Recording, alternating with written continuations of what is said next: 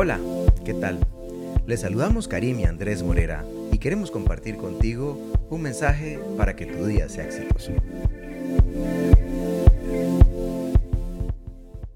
Y es por eso que Amos 3.3 nos hace una pregunta.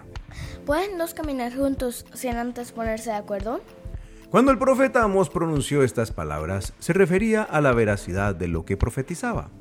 Él hacía la voluntad de Dios y lo obedecía. Profetizaba al pueblo.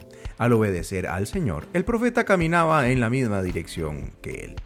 Si lo comparamos con el profeta Jonás, vemos que caminar en la dirección opuesta a Dios puede traer grandes consecuencias. Primero, porque caminar con Dios es la mejor elección que podemos hacer.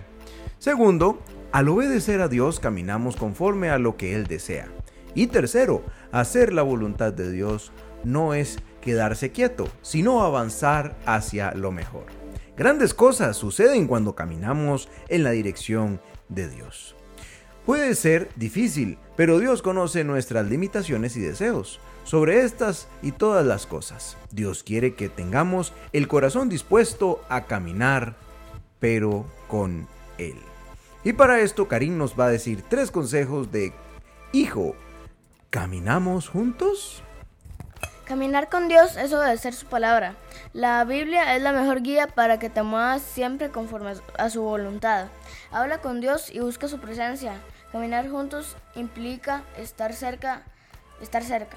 Si caminamos con Dios, Él nos conduce con seguridad. Pueden surgir pruebas, pruebas, pero Dios, pero con Dios todo pasará. Señor, quiero caminar a tu lado y seguir tu camino.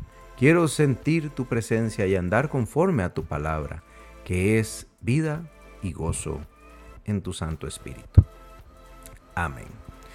Bueno, Karim, llegamos al día jueves de esta semana y tenemos un hermoso mensaje que vamos a compartir que se llama Andando en la misma dirección. Andando en la misma dirección. Por eso, ¿qué te parece si invitamos a la gente a que lo comparta? Y, como siempre, le damos gracias a su Biblia y le decimos que nos escuchamos, como siempre, En el futuro. en el futuro. Y... Chao. ¡Chao, chao!